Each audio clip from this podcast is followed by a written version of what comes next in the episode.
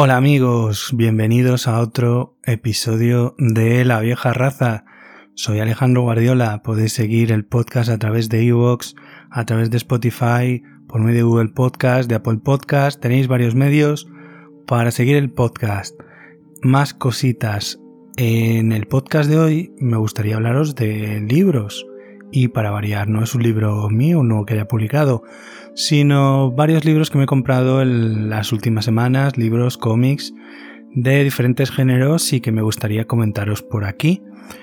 Eh, vamos a empezar con los de eh, The Expanse. The Expanse es ahora mismo una serie de ciencia ficción que cuenta con ocho libros y creo que tiene previsión de un noveno y además tenéis una serie de ciencia ficción muy buena que podéis ver a través de Prime Video, a mí me gusta mucho y además es que es muy fiel a los libros. Entonces yo empecé leyendo los libros, luego la serie estaba bastante bien. En la cuarta temporada la compró Amazon y ya con muchos más medios se podían ver muchos efectos especiales que en la productora anterior que era Sci-Fi pues no podía, no podía contar y la verdad es que se nota el incremento de presupuesto. Tengo pendiente todavía la quinta temporada porque es que me he cogido de una tacada los libros 4, 5 y 6, que son los que tengo aquí en inglés, porque en bolsillo salen bastante bien de precio.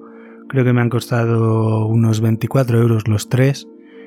Y bueno, ya que puedo leerlos en inglés, pues me apetecía porque la serie también la, la, veo en inglés. Entonces tengo aquí el número 4, que es Cibula Burn, la quema de Cíbola, que es el número 4 y creo que este ya lo he leído. Es uno de los más gorditos de toda la serie. Tiene unas 580 páginas. Se leen bastante bien porque tiene muchísima acción y va intercalando entre diferentes puntos de vista, que es una de las cosas características de la serie. Eh, como os decía el autor, se llama James S.A. Corey, ¿vale? Pero eh, detrás de, esta entelequia en realidad se encuentran dos personas. Una es Ty Frank y la otra es Daniel Abraham. ¿Quiénes son estos dos hombres? Pues Ty Frank fue durante muchos años asistente personal de George R.R. R. Martin, el escritor de Canción de Hielo y Fuego o Juego de Tronos, si solo conocéis la serie. Y Daniel Abraham, pues, es un escritor de fantasía, de ciencia ficción, que además es uno de los ahijados literarios que sale de uno de los talleres literarios que apadrinaba el propio George R.R. R. Martin. Así que alguna cosita, algunas características de su escritura podemos ver en toda la serie de The Expanse. Como os decía, este ya es el número 4. Eh, al parecer, internamente están organizadas como en grupos de trilogías, es decir, el libro 4 sería el comienzo de la segunda trilogía y, así, pero bueno, se pueden leer de forma más o menos independiente porque los primeros capítulos se hace referencia a lo que ha sucedido en los anteriores. ¿Vale? El 4, como os decía, se llama Cibula Burn, la cama de Cíbola. El número 5 es Nemesis Games, los juegos de Nemesis. Este es un poquito más delgado. Tiene 532. Y el sexto, Babylon's Ashes, las cenizas de Babilonia, que tiene 540 páginas. ¿De acuerdo? No se corresponden exactamente cada libro con, las temporadas de, de, la serie de televisión y aunque suelen ser muy fieles, pues aprovechan para introducir o adelantar tramas que se dan en otro libro. Entonces el libro 4 no corresponde exactamente con la temporada 4. Todo lo que veis en la temporada 4 está en el libro, pero no todo lo que está en el libro 4 está en la temporada 4 de la serie. No sé si me explico.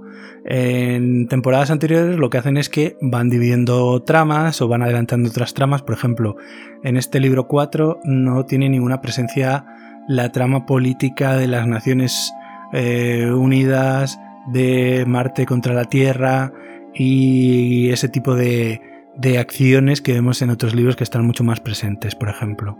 Aquí solo vemos a unos colonizadores en una nueva tierra que han descubierto y a la tribulación del Rocinante que, tanto nos gusta. Space Opera, muy divertida, muy fiel a la ciencia porque aunque no es eh, ciencia ficción dura, sí que eh, tiene unos cuantos conceptos que, la verdad la, hacen bastante creíble. Ya os digo, no es ciencia ficción dura, es space opera, pero es muy divertida de leer, tiene mucha acción, tiene unos personajes eh, bastante redondos, sobre todo el personaje principal, que es Jess Holden, el comandante de la Rocinante, y por supuesto, pues toda su, tripulación. Eh, más cositas.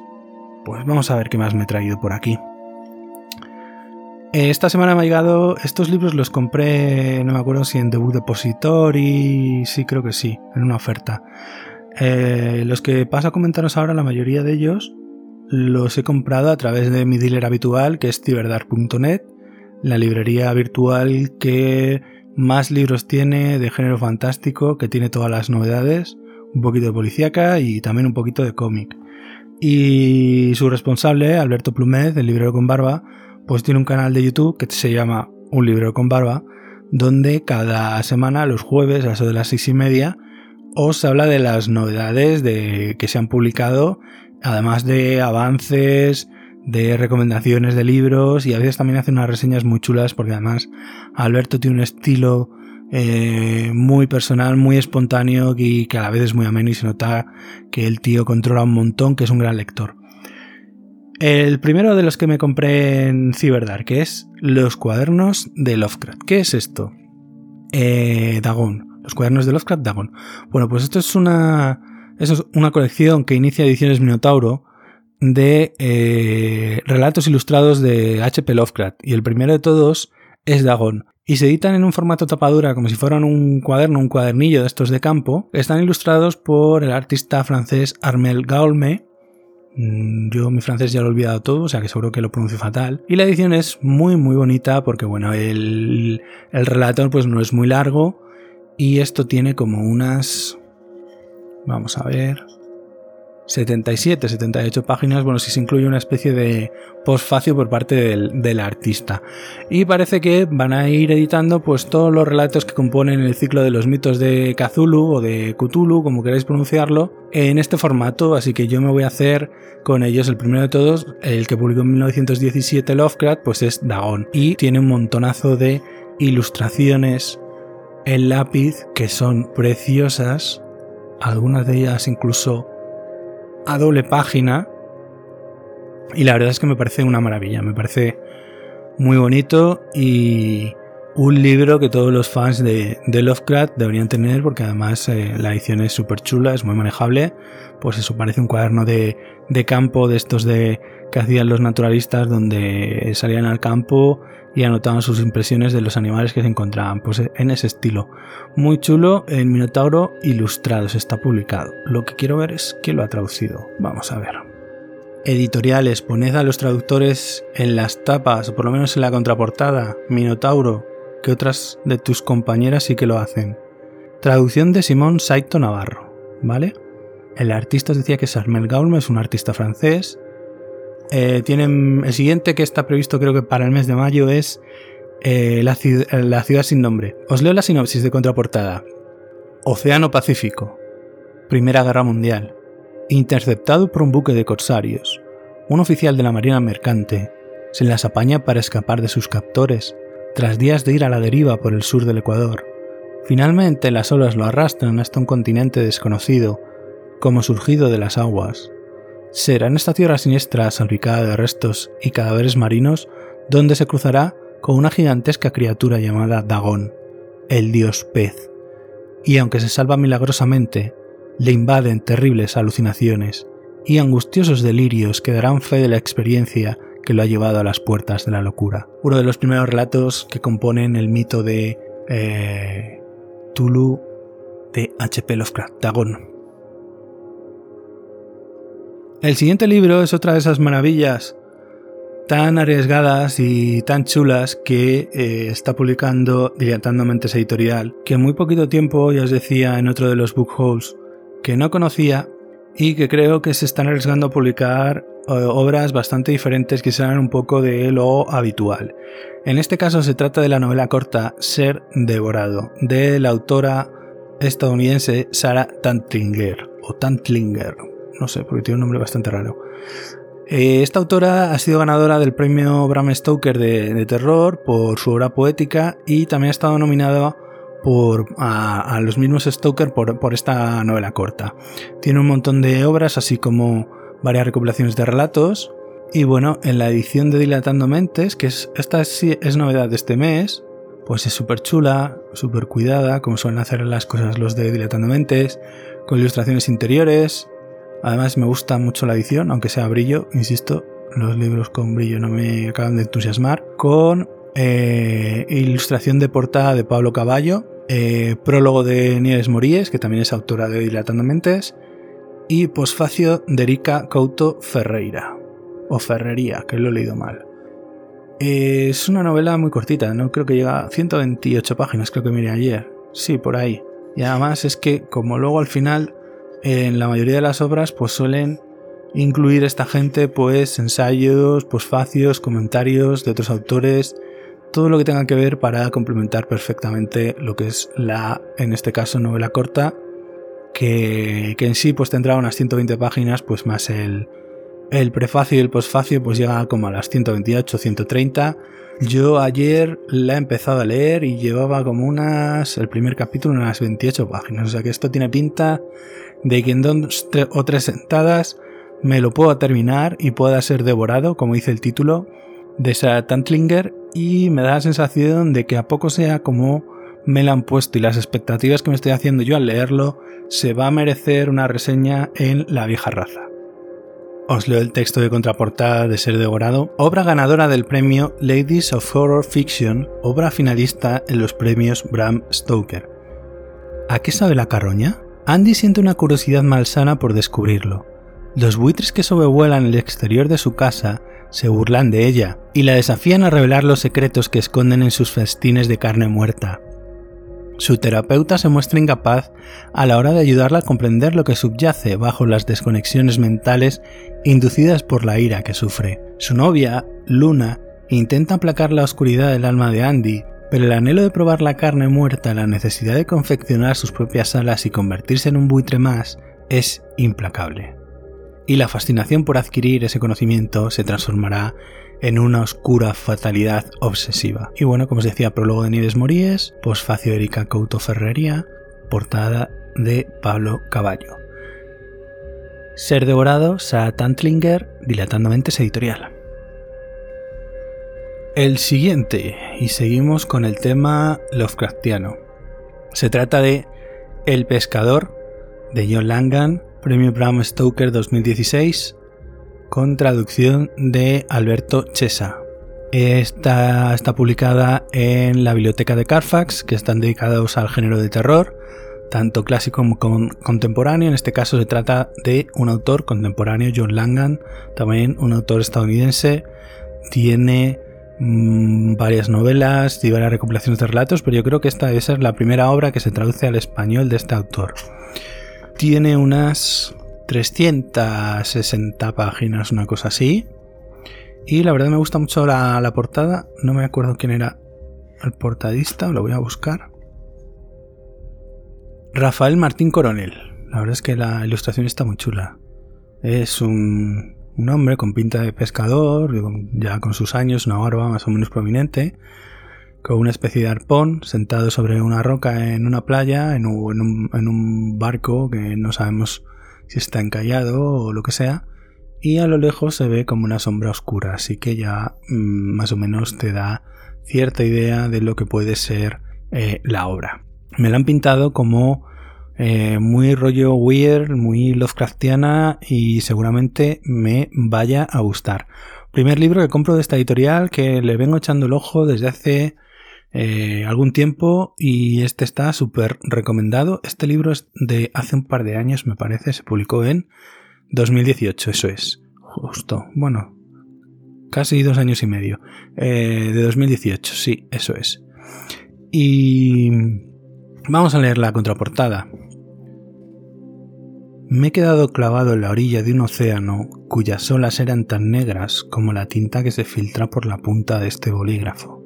He visto como una mujer con la piel pálida como la luz de la luna abría la boca y la abría y la abría hasta mostrar una caverna con una hilera de dientes con forma de sierra que no habría desentonado las fauces de un tiburón.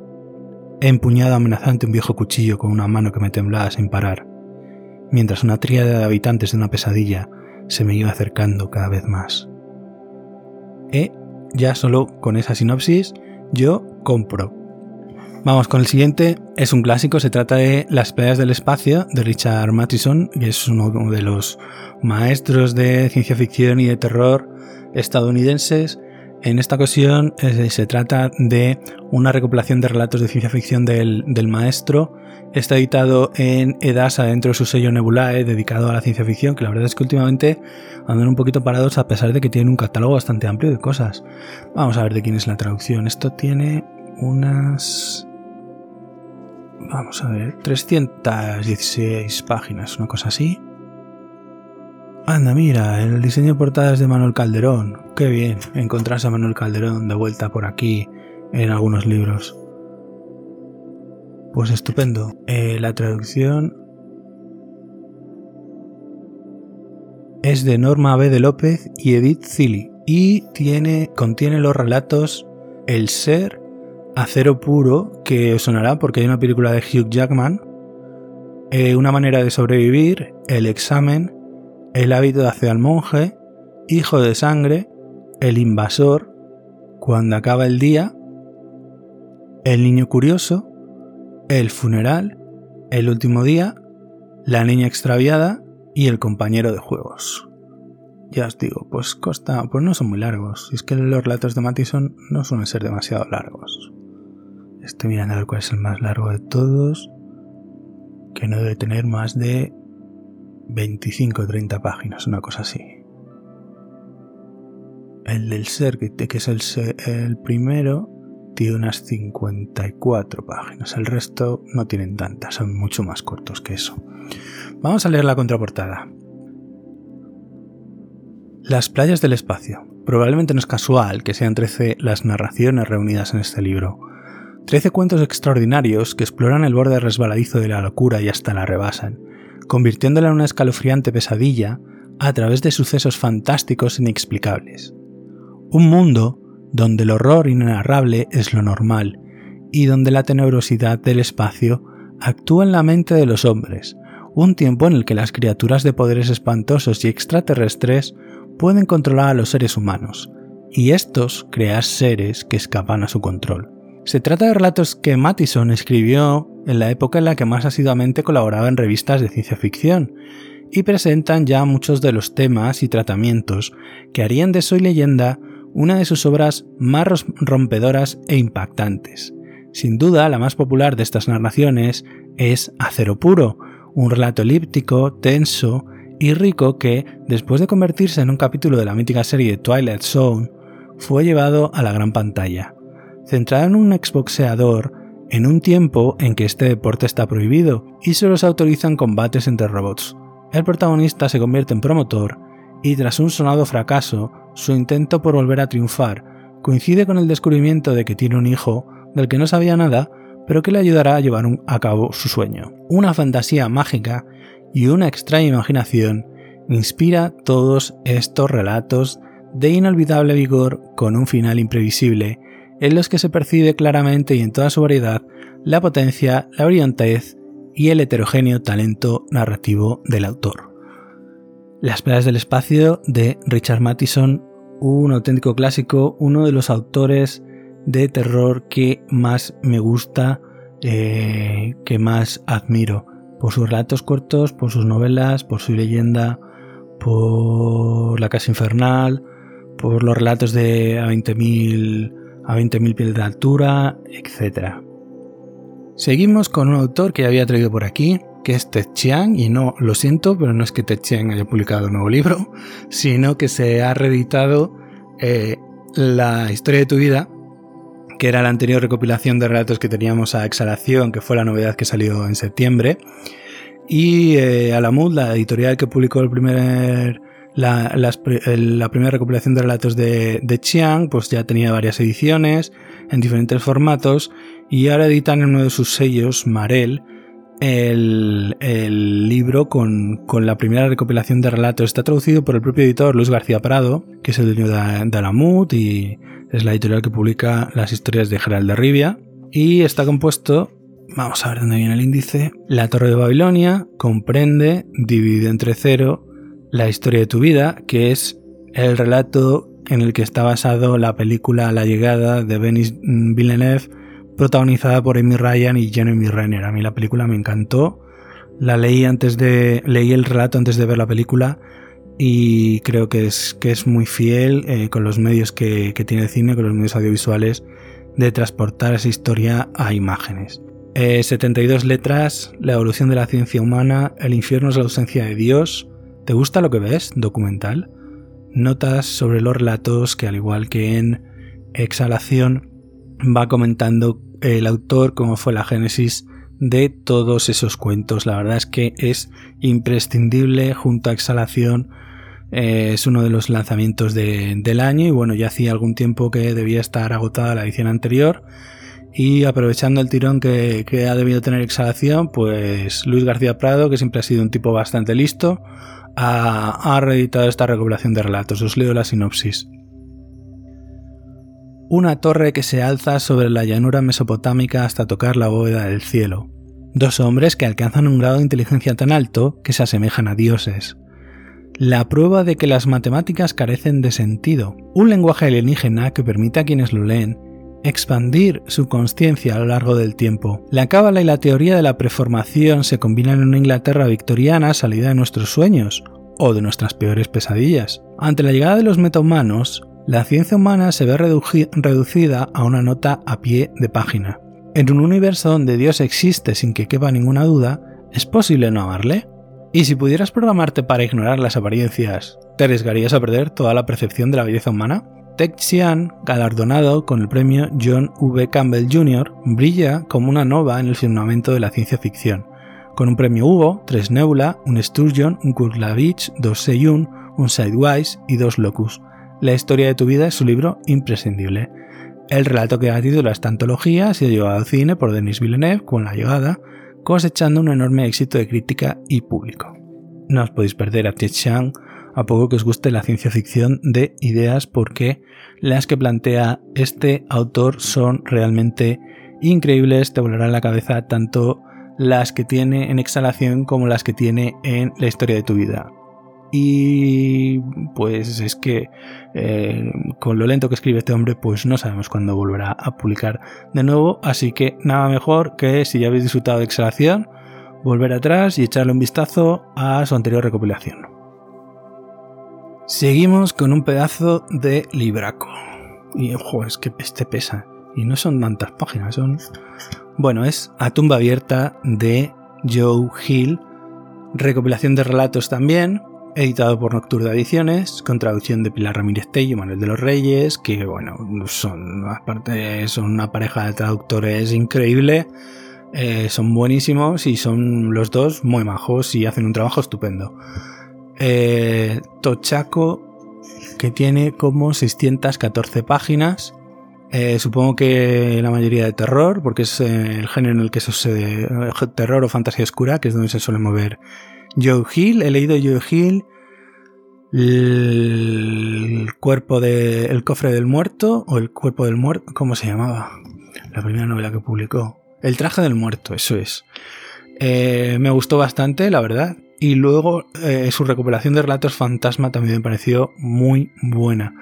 A partir de ese momento creo que no he leído nada más, porque luego Joe Hill tiene una faceta muy interesante también como guionista de cómics y lo que leí suyo, Lock and Key, eh, me gustó muchísimo. Esta saga eh, de terror oscuro, o de fantasía oscura, con mucho terror, no tiene nada que ver con la serie que hizo Netflix. La serie que hizo Netflix está completamente infantilizada en relación a los temas, al tono que trata Joe Hill en su obra. No le hagáis nada de caso a la serie de Netflix. Y la verdad es que me, gusta bastante porque tiene ideas bastante buenas. Y también vi la peli que estaba basada en su novela de Cuernos.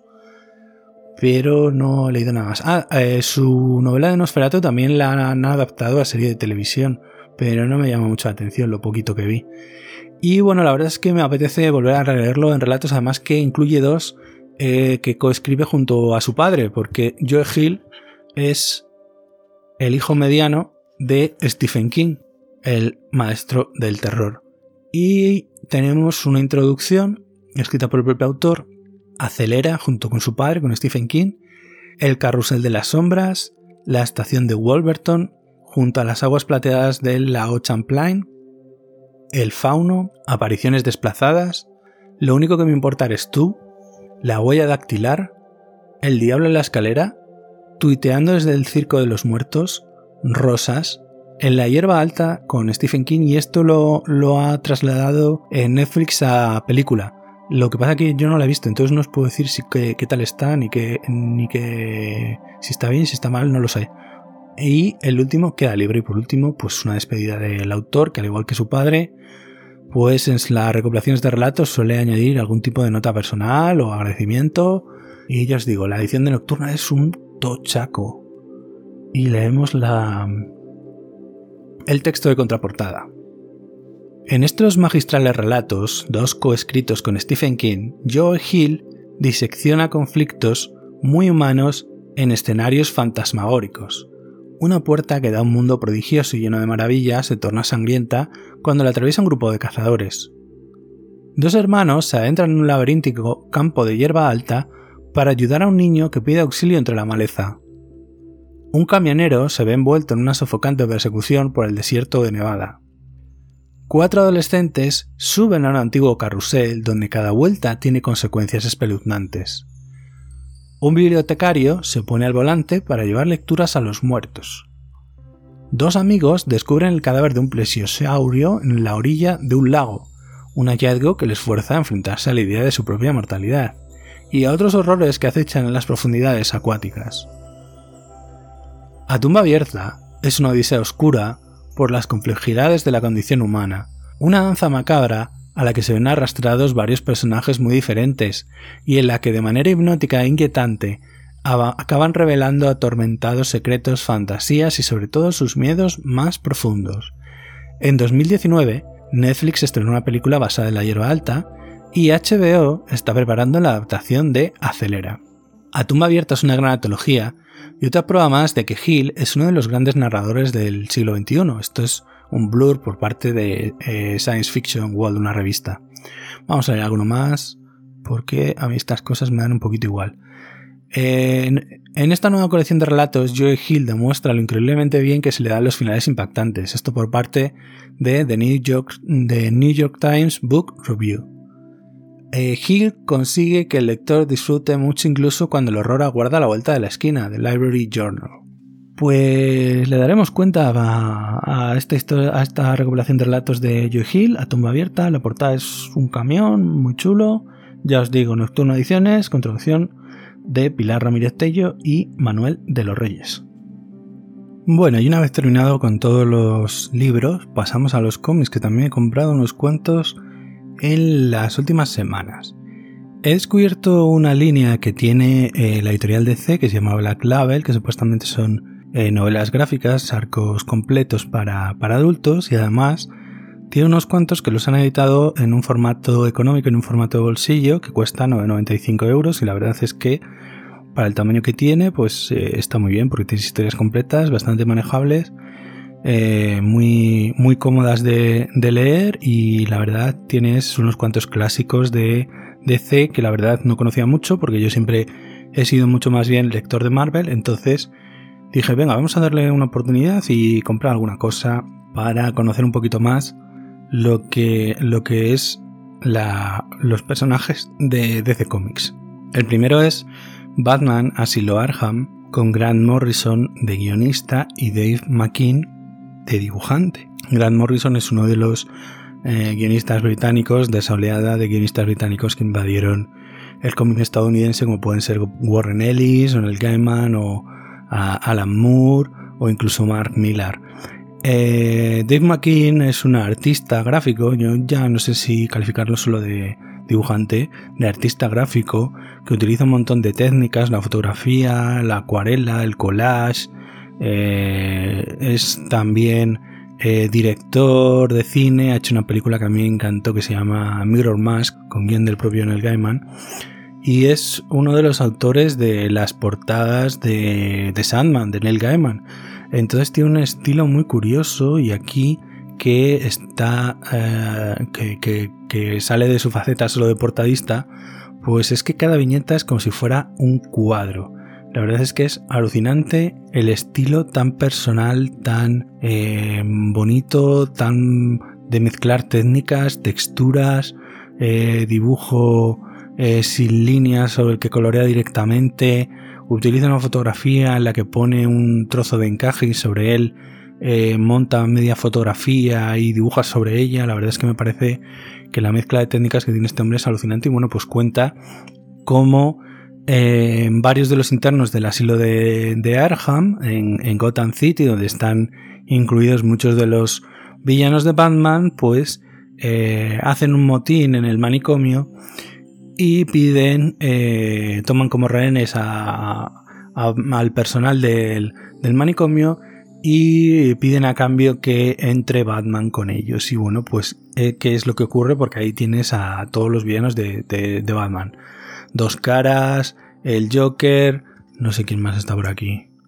Todos los más importantes eh, villanos de Batman están aquí dentro y se han cerrado el mismo voluntariamente con ellos. Y la verdad es que los dibujos me parecen espectaculares. La historia a lo mejor mm, no me ha parecido tan espectacular, pero es que merece solo la pena por lo alucinante que es cada dibujo, cada viñeta es una obra de arte. Batman, Asilo Arham, os leo la sinopsis de contraportada. Durante un aciago de abril, los internos de Arham logran hacerse con el control del hospital psiquiátrico secuestrando a los trabajadores del centro. Liderados por el Joker, los criminales más despiadados e inestables de Gotham City, Dos Caras, Killer Croc o el Sombrero Loco, entre otros, exigen una única condición para liberar a los rehenes de que Batman le acompañe en tan siniestra morada. En 1989, Grant Morrison, All Star Superman, Los Invisibles y Death McKean, Sandman, Cages firmaron Batman Asilo Arkham, una de, una de las obras más exitosas de la historia del cómic integrada en la biblioteca de C Black Label, esta inolvidable novela gráfica relata cómo el hombre murciélago se ve obligado a enfrentarse a sus enemigos más letales y sus miedos más profundos. Está muy chulo, este ya lo he leído, me ha gustado mucho. Luego tenemos otro clásico, que es Batman, El regreso del Caballero Oscuro, de Frank Miller, que aquí es artista completo, tanto es responsable del guion como del dibujo, con el entintado de Klaus Jansson y el color de Lynn Barley. Igual vale 9.95, está publicada dentro de la serie de Black Label y esta es una de las obras cumbres de Batman. Tiene como unas 208 páginas, el anterior que no lo he dicho de Arkham Asylum es más pequeñito, creo que lo pone en la parte final igual, 128 páginas tiene Asilo Arkham. Este es un poquito más gordito, tiene 208 páginas, y os leo la sinopsis de contraportada. Transcurridos 10 años desde que Batman se retiró, Gotham parece haberse rendido, sumiéndose en la decadencia y el descontrol. Aunque envejecido y castigado por décadas de lucha contra el crimen, Bruce Wayne se siente vacío, privado del propósito al que consagró toda su vida. Su ciudad le necesita más que nunca, y ante el pánico sembrado por la banda de los mutantes, decidió retomar su legendario uniforme para afrontar su misión más épica del hombre murciélago. En su camino se topará con la adolescente Carrie Kelly, llamada a continuar el legado de Robin, y con enemigos tan temibles como Dos Caras o el Joker y Superman. En 1986, DC publicó Batman El regreso del Caballero Oscuro, un cómic escrito y dibujado por Frank Miller que revolucionó la mitología del icónico personaje. Reconocida como un clásico indiscutible, se trata de una de las obras más influyentes jamás publicadas en el medio, que marcó un antes y un después en el cómic americano. Dejó una huella indeleble en generaciones de autores y lectores y confirmó a Miller como uno de los grandes talentos del noveno arte. Ese también lo he leído. El dibujo no me gusta tanto porque Miller como dibujante es mucho más limitado. Eh, me gusta más siempre como, como guionista. La historia me gusta mucho y de hecho creo que es algunos de los conceptos de los que cuenta Kim Miller son en los que se basó Christopher Nolan para hacer su Dark Knight, aunque ya os digo que la historia de eh, que cuenta Nolan en Dark Knight no tiene nada que ver con la que cuenta Kim Miller. Aquí el Batman de Miller es un eh, Bruce Wayne que tiene unos 55 años, que ya tiene un montón de achaques, que ya le cuestan mucho las cosas, que ya no es rápido, que ya se lleva muchos más golpes de los que, de los que da. Y está, es un Batman que ya está en el ocaso de, su vida. Entonces, bueno, esto he leído, me ha gustado bastante, pero ya os digo, bastante más la historia de lo que son los dibujos de Miller, sobre todo el encuadre que hace de alguna de las viñetas que, yo creo que, ya ha envejecido bastante mal, que porque el cómic actual ya no hace eh, esa división en viñetas que, que hace aquí Miller en algunos casos. Siguiente, también otro cómic de Batman, este es más actual, creo que es del año pasado, de hace dos años. Batman, Caballero Blanco, de Sean Murphy como guionista y Matt Hollingsworth. No sé si es que es autor completo, dibujante, no.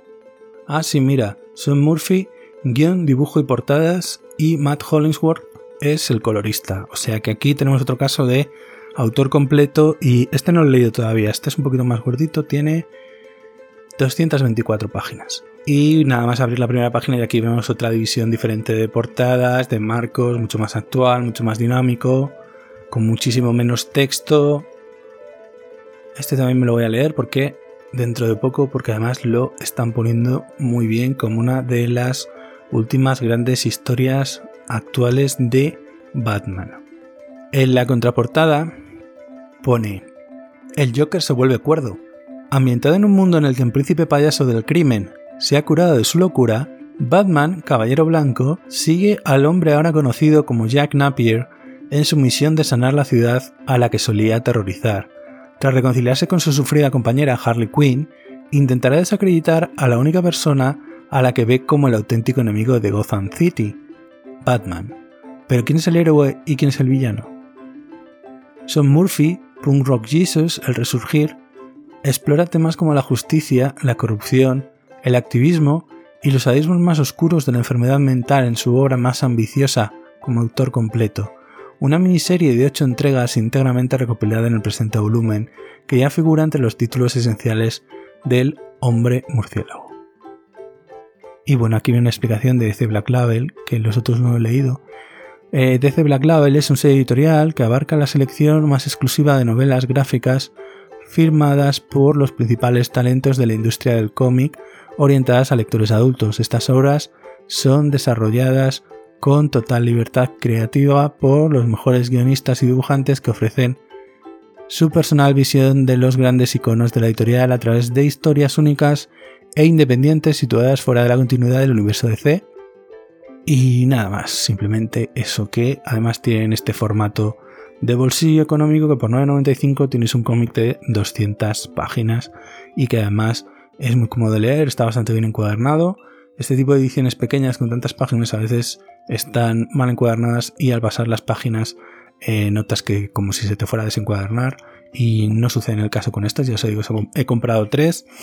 Hay otras cuatro o cinco más, me gustaría hacerme también con el Batman año 1 de Miller y de dibujado por Alan Davis, que aunque ya lo he leído, pues me gustaría tenerlo. Y en ese sí que se basa bastante eh, Batman Begins, la primera peli de, de, Nolan. Tiene, sí que tiene bastante más que ver que, que luego el, el, Dark Knight. Ah, también hay alguna cosa de Superman que tengo por aquí, pero en otro formato. Y que puede estar interesante. Y el Joker de Brian Azzarello, que también me interesa por, sobre todo por, por el guionista, por Azzarello. Otro de los cómics que he comprado últimamente se trata de Monstres.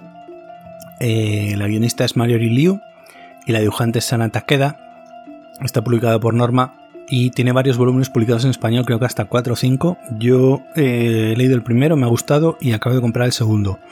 Es una historia de fantasía oscura, de terror, eh, con una ambientación steampunk y tiene una mitología propia realmente complicada que según lo vas leyendo la verdad es que te cuesta bastante entender, pero es que eh, no te lo explican hasta que es necesario eh, en la historia, que es muy al final del primer tomo, y más o menos ya te van cuadrando las cosas, pero al principio como no te van contando ni explicando nada de la propia historia, pues no entiendes mucho de lo que te está pasando.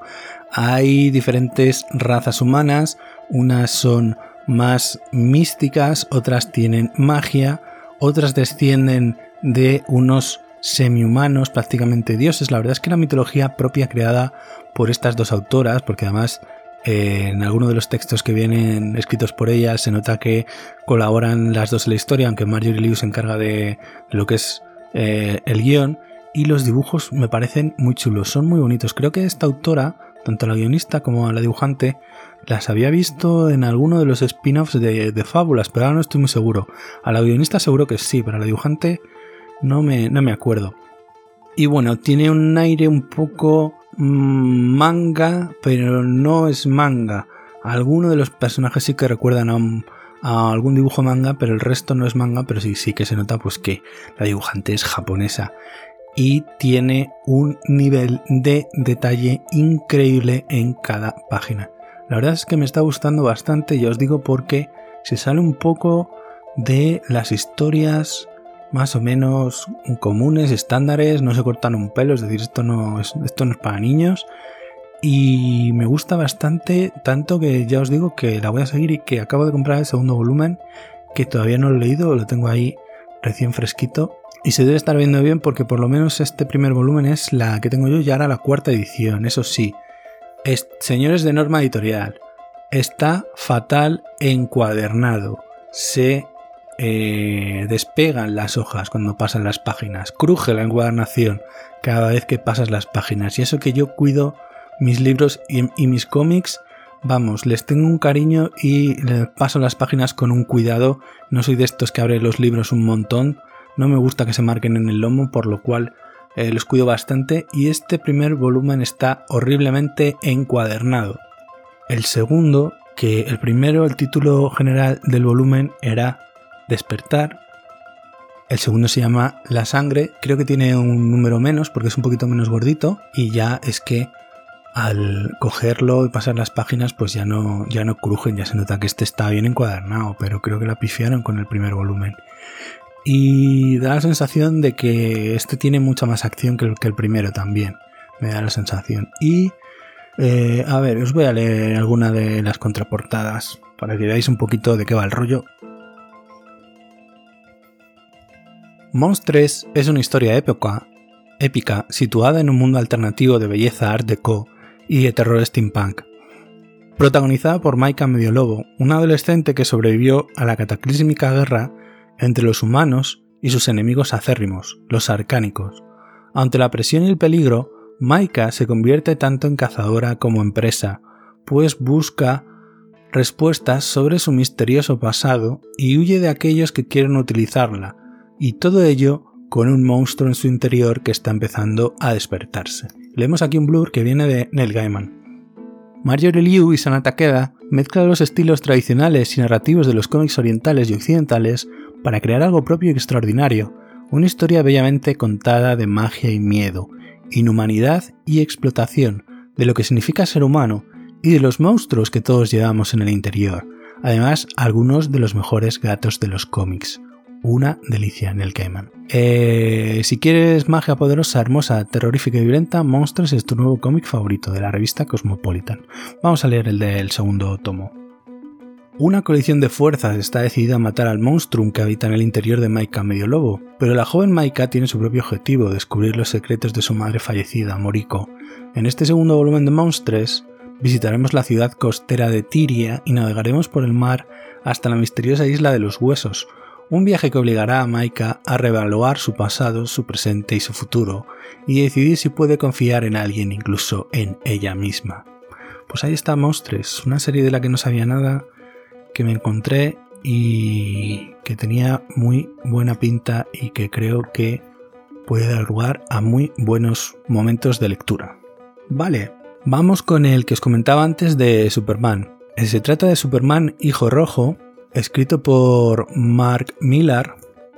En dibujo están Dave Johnson, Andrew Robinson, Kirian Plunkett y Walden Wong. Pero vamos, esto es uno de lo que DC llama Elseworlds, es decir, eh, lo que en Marvel conoceríamos como un What If, un Easy. ¿Y de qué trata este Elseworlds de Superman? Eh, lo que nos cuenta es, ¿y si Superman, en lugar de caer en los años 50 en un campo de Kansas en los Estados Unidos, hubiera caído en un campo de la Unión Soviética? ¿Cómo hubieran cambiado las cosas en todo lo que sería ese nuevo universo de superhéroes que se crea? ¿Qué ocurriría? Y la verdad es que eh, cuenta cómo ese superhéroe se eh, descubre y se pone al servicio de la colectividad de, eh, de los soviéticos. Y la verdad es que está tratado de una forma realmente realista para adultos y, muy buena, muy buena, como suele hacer eh, Mark Millar con, con, todo lo que, lo que toca. Os leo la sinopsis de contraportada. Mirad en el cielo, es un pájaro, es un avión, es Superman, un extraño visitante de otro planeta que puede cambiar el curso de los ríos, doblar acero con sus propias manos y que como campeón de los obreros libra una batalla interminable por Stalin, el socialismo y la expansión internacional del Pacto de Varsovia. En esta versión de la conocida historia, cierto cohete kryptoniano se estrella en la Tierra, llevando un bebé que un día se convertirá en el ser más poderoso de la Tierra, pero su nave no se estrella en América, no crece en el Smallville, en Kansas. En lugar de eso, encuentra su hogar en una granja colectiva de la Unión Soviética. Surgida de la mente de Mark Millar, el autor de las aclamadas obras The Authority y Wanted, llega esta visión extrañamente diferente sobre el mito de Superman y merece muchísimo la pena. Yo ya lo compré cuando salió en su momento, no me acuerdo cuándo, pero ya tiene 15 años por lo menos tiene. Eso como mínimo. Vamos a ver que vemos aquí la fecha de publicación original. A ver si nos viene aquí en los créditos 2003, efectivamente.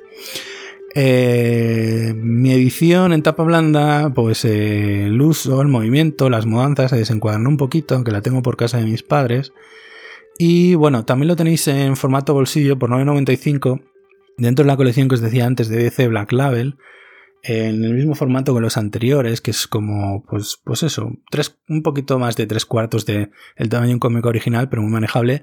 Yo he pillado esta en tapadura de una colección de, de clásicos de DC, de Superman y de Batman, que me ha salido casi por lo mismo, pero porque es de, de una colección, pero el texto y los dibujos son exactamente iguales. Así que, por el mismo precio en tapadura, lo he cogido y merece muchísimo la pena. O sea, si aunque no seáis lectores de, DC o incluso de Superman, tenéis que leer este cómic porque eh, es, es muy interesante, es muy divertido ver cómo se afronta el hecho de que Superman es el héroe de la Unión Soviética y que tiene mucho que ver con un desenlace diferente de lo que fue la Guerra Fría que conocemos en, en estos momentos. Bueno, pues DC y volvemos por un momento a Marvel. Eh, se trata dentro de la colección de Must Have, de Debes Tener, pues eh, Panini bueno, y Marvel antes que, ella durante años está sacando una colección de esenciales donde recopila en tomos de, tapa dura eh, etapas esenciales, arcos argumentales, tramas dentro de, de, varios personajes. Yo ya tengo pues por ejemplo El hombre sin miedo de Daredevil, de Frank Miller y y Romita Jr. Y en este caso se trata de un arco argumental de Los Vengadores que se llama Desunidos, con Brian Michael Bendis en uno de sus primeros trabajos para de, todo lo que hizo después para Marvel, con dibujo de David Finch, que es un tipo que la verdad me gusta bastante porque dibuja muy bien las escenas de acción. Y en este caso, de lo que trata es el punto final de lo que eh, le sucedió a los Vengadores que va a desencadenar luego posteriores eventos en Marvel. Eh, este cómic es bastante importante, es importante para entender muchas cosas, es importante eh, si te está gustando WandaVision, que no sé si a estas alturas cuando publique este podcast ya habremos hecho debate de la serie de WandaVision, que nos ha gustado bastante a todos con algún pero, pues es importante también para entender muchas cosas que le ocurren a, Bruja Escarlata. Y ya os digo, es el comienzo de eh, una Marvel diferente, una Marvel que se va a enfocar cada vez más a eh, los seres más poderosos de la Tierra, a los Vengadores, y sin dejar de lado X-Men, que también tenían que ver, pero la mayoría de los eventos a partir de esta época van a estar focalizados en los Vengadores y todo eso ha dado lugar a que las películas del universo cinematográfico de Marvel estén basadas en los personajes de Vengadores, porque recuerdo que Marvel no era propietario de los derechos de ni de los X-Men, ni de Spider-Man, ni de Lobezno, ni de los Cuatro Fantásticos, ni de muchos de sus otros personajes que ahora ya han vuelto al redil porque Disney se ha comprado eh, Fox, que tenía varios de los derechos de varios de sus franquicias. Pero durante muchos años pues no los tenía. Y entonces tuvo que tirar con lo que tenía que eran Vengadores. Y para hacer surgir de nuevo el interés hacia los, personajes de los Vengadores pues había que darle también más cancha en los propios cómics. Y en este tomo justo empieza. Eh, no me acuerdo cuántas páginas tiene pero anda por los 15 euros y tiene unos 3, 4, 5 números. 5 números más algún extra en forma de portadas alternativas, arte, etc. Esta colección la componen Civil War, que yo ya lo tenía, Vengadores desunidos, Spider-Man Universo Spider-Man, que si os gustó la peli de animación de Spider-Man os lo recomiendo, Lobezno el viejo Logan, parte de lo que se cuenta en Lobezno el viejo Logan eh, tiene, tiene que ver en la última película de, Logan de Hugh Jackman, eh, Masacre, Deadpool mata al universo Marvel, que no lo he leído, Thanos Origen, que nos cuenta pues eso, el origen de uno de los villanos más importantes en esta última etapa del de, universo cinematográfico de Marvel. Y por último, Daredevil, El hombre sin miedo, que es una historia de, de, origen del personaje de Daredevil, que si no habéis leído nada de Daredevil, os apetece saber más del personaje, pues es un buen punto de partida para conocer más el personaje. Los Vengadores desunidos. En 1963, los Vengadores decidieron unir sus caminos para formar el supergrupo más poderoso conocido hasta la fecha. 40 años después, todo por lo que estos héroes llevaban luchando toda una vida, llegaba a su fin de la forma más cruel y dolorosa posible. Brian Michael Bendis y David Finch ponen fin a la historia de los héroes más poderosos de la Tierra, con un relato de muerte y destrucción en el que apenas habrá tiempo para llorar a los caídos. Y por último, uno de los cómics que más me está gustando últimamente, que es Saga, una space opera eh, de Brian Cabaugan y dibujada por Fiona Staples. Y este es el tomo 7 de 9 de los que he publicado hasta ahora, que no sé cuántos serán al final, pero hay 9 publicados. Este es el 7, tengo bastantes ganas de leerlo nos cuenta la historia de dos personas que pertenecen a dos razas diferentes que están en guerra, se enamoran y tienen una niña y son perseguidos por sus mundos de origen por eh, la niña pues que tiene que estar prohibida eh, porque no pueden haber dos eh, razas de, de, este estilo que hibriden de esta manera porque, bueno, ya os digo, están en una permanente guerra, hay muchas facciones, hay muchos viajes interestelares, muchas criaturas fantásticas y la verdad es que es eh, delicioso leerlo, eso sí, con un enfoque desde el principio para adultos. Saga. Implica amor, rencor, amistad, rencillas, confianza o traición. Familia, sea cual sea el sentimiento que abre en toda familia, Nadie puede hablar mal de, de la tuya. Y una cosa queda clara, la lucha por formar una familia no se puede comparar a nada que se haya visto antes, por muchos obstáculos que se pongan en el camino, aunque uno de esos obstáculos sea una guerra galáctica sin fin en uno de los mundos más ricos que la ciencia ficción ha provisto. Ya os digo, tomo 7 de 9, publica Planeta Comic, me gusta un montonazo esta serie, la estoy disfrutando un montón. Los dibujos de la artista son una pasada. Y eh, la riqueza de personajes, su profundidad, el desarrollo que tiene, que no se queda solo en la mera aventura, la verdad me está gustando muchísimo. Y bueno, después de todo este rollo, todos estos libros que me he comprado, eh, simplemente eh, emplazaros para un nuevo La vieja raza, quién sabe si de una serie, de una película, una nueva reseña de alguno de estos libros que os he mostrado aquí o no, o no lo sé. Cualquier contenido de género fantástico es eh, bueno para contaros alguna cosa por aquí. Hoy ha tocado book haul de libros que había ido acumulando y que justo esta semana me había llegado un cargamento de Ciberdar. Así que aquí tenéis un nuevo La vieja raza sobre varios libros, algunos de ellos novedades, otros no, pero bueno, que os pueden dar alguna idea de qué ando leyendo. También podéis seguir en Goodreads, que ahí seguro que vais viendo qué es lo que estoy leyendo, ¿de acuerdo? No tengo mucho más que contaros. Probablemente dentro de poco, no sé si antes o después de que publique este, estaremos hablando de WandaVision. A lo mejor lo publico antes o no, no lo sé. Cuidaos, estamos mucho mejor, pero hay que seguir teniendo cuidado, ¿de acuerdo? Poneos la mascarilla y muy buenas noches.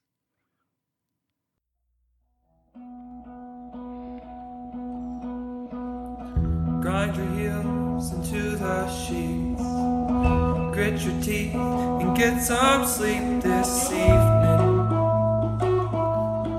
Counting sheep. Restless feet in a tangle.